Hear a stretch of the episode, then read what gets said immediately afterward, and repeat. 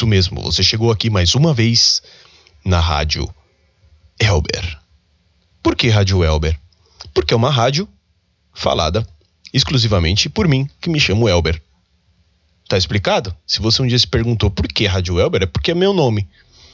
Tá bom? Galera, hoje eu vou falar um tema, é um assunto bem complicado que rolou nessa última semana. Que foi o abuso sexual e gravidez de uma menina de 10 anos de idade, cometida pelo próprio tio, de 33 anos. É, eu vi um. Eu vi o que aconteceu, é uma tragédia, é um negócio que, assim, é doente. O mundo está doente. As pessoas estão cada dia piores. Porque o cara sabia que ele estava fazendo errado, tanto que ele escondeu isso por quatro anos, né? Desde os seis anos de idade, essa menina era violentada. E ele coagia a menina, a própria sobrinha, cara, a não falar nada para ninguém. Aí você vai ler nas matérias, o cara fala que o, o, a violência, o ato sexual era consensual. Como que era consensual com uma criança de 6 anos de idade? Alguém consegue explicar isso? Como que você entra num consenso com uma criança de 6 anos? Não existe consenso com uma criança de 6 a 10 anos de idade. É, é, é, é, totalmente ilógico você falar uma coisa dessa, cara. Esse cara provavelmente ele, ele tem problema mental, sim, porque a, é, a pedofilia ela pode ser considerada uma doença por alguns casos psiquiátricos, né? O pedófilo. É, só que ele sabendo que ele tá com esse problema e ele sabe que é errado, que é crime, o que ele deveria fazer? Se entrega, cara. Se entrega e torce para você não morrer na prisão. Porque se você morrer na prisão, você morreu. Agora, se você não morrer, você nunca mais vai ter como ser reintegrado na sociedade. Nunca mais. A pessoa que ela tem esse problema mental, vamos dizer que seja um problema mental, vamos dizer que seja um problema mental, ela não pode conviver em sociedade. Não pode. Até que, sei lá, a medicina seja avançada o suficiente para que consiga identificar essas pessoas antes delas cometerem esses crimes. O que não é o caso ainda, infelizmente. A gente tem tanta tecnologia para tanta merda, mas não consegue identificar um estuprador, um assassino, um psicopata. Não conseguimos identificar. Né? Pessoas que estudam muito, tipo, sei lá, psicólogos, psiquiatras que têm uma carreira, uma bagagem muito grande, conseguem identificar por perguntas e, tipo, fazendo uma análise, né, clínica da, da, da, da pessoa. Mas a nossa tecnologia não consegue identificar uma pessoa assim, um criminoso desse. Se ele é pedófilo, se ele é psicopata, fazer uma leitura, um mapa cerebral, não consegue. Só por isso, entendeu? Então eu queria muito, cara, eu queria muito que. Nossa, como eu queria, cara, que a, a tecnologia, a ciência conseguisse, é, tipo, logo, sei lá, no desenvolvimento do cérebro aos 20 anos, os 18 anos, sei lá que idade que seria perfeita para fazer uma leitura cerebral para saber se a pessoa vai ter ou não é, características de pedófilo, de assassino, de de sei lá estuprador, enfim, sabe? Porque isso ia prevenir muito, muito a, a taxa de criminalidade nesse aspecto, né, de violência sexual, principalmente infantil.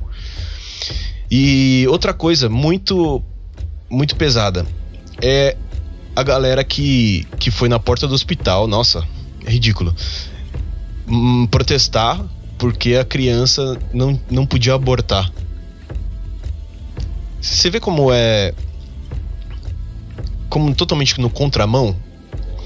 Eu vou falar uma coisa aqui que eu acho que algumas pessoas não vão concordar comigo, mas a religiosidade não tem nada a ver com isso, tá? Nada a ver com isso.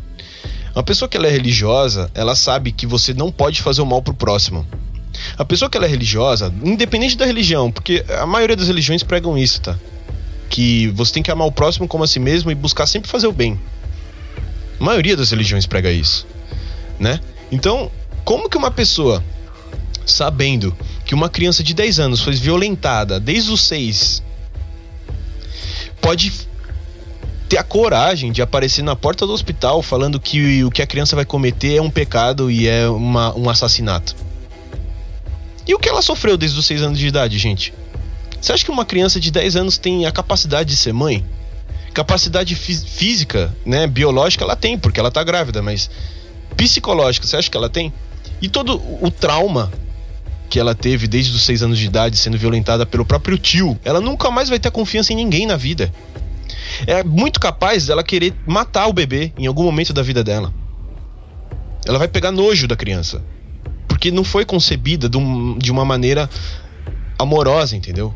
Foi de uma maneira traumática. Então, como que você pode ter amor por um filho que você é traumatizada? Me responde isso, você que acha que que é um assassinato que a menina vai fazer, que fez, né? Porque graças a Deus já, já conseguiu interromper. Mas, mano, é, é, sabe? E o pior ainda, o pior ainda que eu fico mais inconformado é a homem, homem querer falar disso. Homem é querer falar que a criança não pode fazer o aborto. A criança e as mulheres também. Tem muito cara aí que não tem noção nenhuma e quer falar que a mulher não pode abortar porque ele tá cometendo um assassinato. Ela tá cometendo um assassinato. Mano, primeiro que nosso corpo não foi feito para isso. Então você não sabe nada do que é ter alteração hormonal todo mês. Principalmente quando você tá grávida.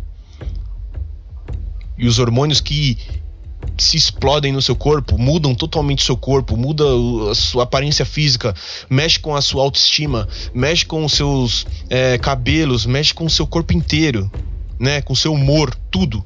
Você não sabe o que é isso, você nunca vai saber o que é isso, porque você não tem esses hormônios dentro do seu corpo. É impossível. A menos que você injete eles, mas você não vai saber.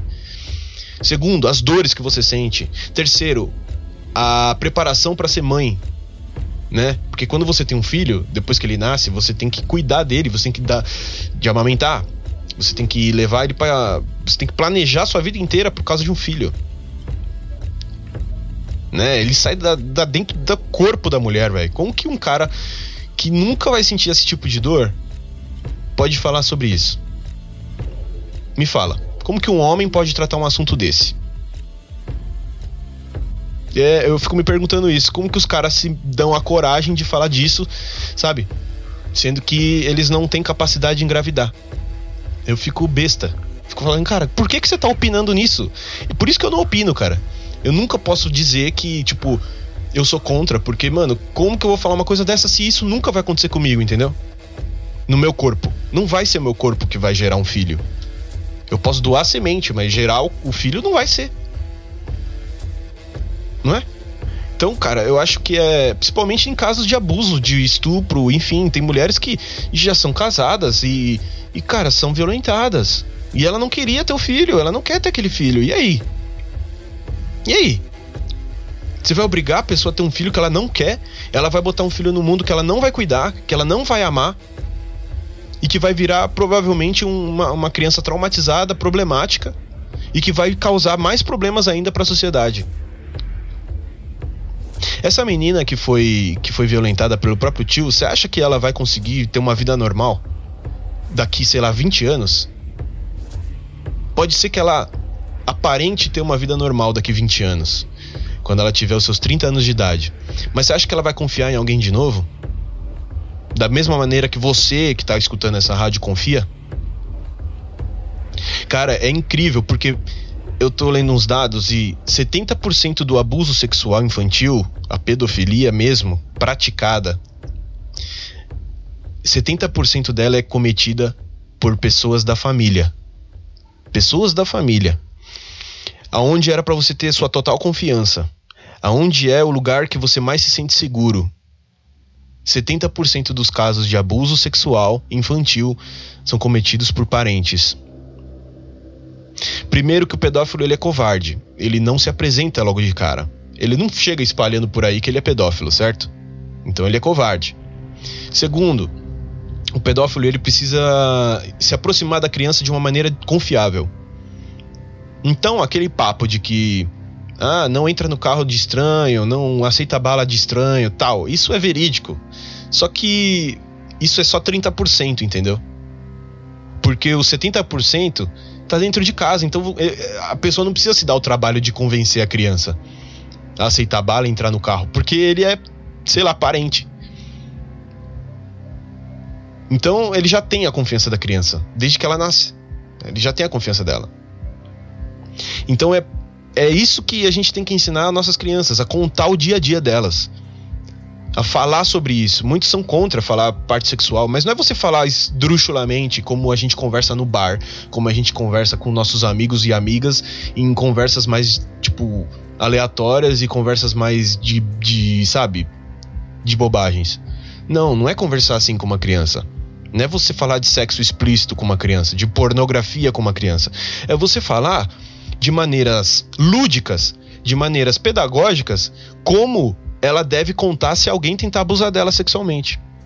Se alguém estiver tentando ludibriar ela para que ela cometa atos sexuais com essa pessoa. Seja ela da família ou não, seja na escola, seja onde for, entendeu?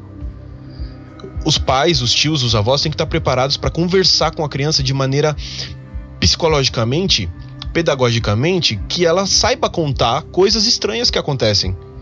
Então, não sei, cara. Eu não sou pedagogo. Eu, não, eu, conheço algumas pessoas que são pedagogas, né? Principalmente mulheres que têm uma, um conhecimento muito avançado em crianças.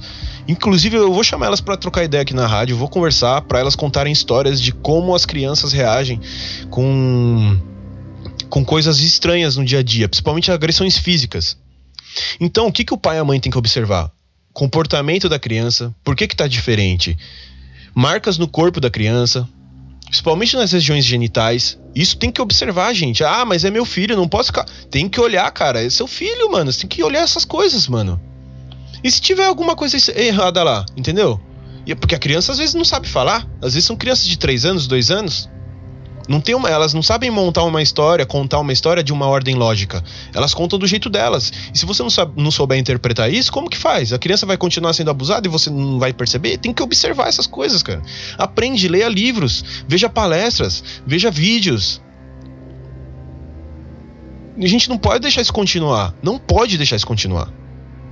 Eu espero que quando eu tiver minha família e quando eu tiver meus filhos, eu consiga sempre ter a confiança dos meus filhos para que eles contem para mim tudo que acontece. Tudo que for diferente no dia, eu vou saber sacar. Eu vou falar assim: olha, cara, isso tá diferente. Isso aqui não é legal. Isso aqui não tá acontecendo bem. Às vezes alguma agressão física na escola, alguma agressão verbal na escola, ou às vezes até uma outra agressão verbal de outra criancinha que, tipo, às vezes tem algum problema em casa, entendeu? A maioria dos problemas vem de casa mesmo. 70% aí, ó, acabei de ler aqui, ó, 70% dos casos de pedofilia e de agressão sexual vem da família. 70% é mais da metade, gente. É quase, tipo, beirando os 100%. Então é muito. É muito. Tem que ficar ligado nisso, cara. Tem que ficar ligado. É uma, uma tragédia. Eu odeio ver esse tipo de notícia, mas a gente tem que falar, porque muitas vezes as pessoas não percebem o que está acontecendo, entendeu? Principalmente pessoas menos instruídas. Tinha que ser, tipo, tratado sim nas escolas, tinha que ser tratado sim na, na, rede, na, na rede de televisão, tinha que ser tratado no rádio, porque não pode, cara, não pode acontecer isso. Esse índice tem que cair muito, tem que parar de existir essas pessoas. E esse cara, infelizmente, ele nunca mais vai conseguir ter uma vida normal também, porque já era, né? Ele foi preso e provavelmente ele vai ser morto na prisão. Provavelmente, porque a maioria dos, dos criminosos que estão presos são, são pais, né? A maioria são pais. Então, já imagino que vai acontecer com esse cara, né? E é triste também, não gosto que isso aconteça, mas é a, é a lei do crime, infelizmente. A gente pode dizer assim? Não sei se pode dizer assim, mas infelizmente é isso. E é isso aí, galera. Eu espero que é, isso mude daqui para frente. Gostaria muito que a tecnologia entrasse de uma maneira mais eficaz e conseguisse identificar pessoas que têm esse distúrbio mental, principalmente estupradores, principalmente pedófilos e principalmente psicopatas. Gostaria muito que a tecnologia avançasse esse nível, porque a gente tem tecnologia para tudo nessa vida, né? Para coisa inútil é o que não falta. Agora para coisa que importa, realmente a gente tá com um pouquinho de deficiência aí. Rádio Albert ficou por aqui, é uma rádio um pouco pesada, um assunto bem delicado de se tratar, mas fica a reflexão aí pra gente cuidar, ficar mais de olho no comportamento e no corpo das nossas crianças. É, principalmente você que é tio, tia e ama muito seu sobrinho, pai mãe, é, avô e avó. Observa, cara. Não deixa isso passar, não. Tenta cri criar um vínculo com a criança psicológico para que ela conte o dia a dia dela, para que essas coisas não aconteçam, não aconteçam, porque é muito triste, né? Um abraço a todos, até semana que vem. Tchau.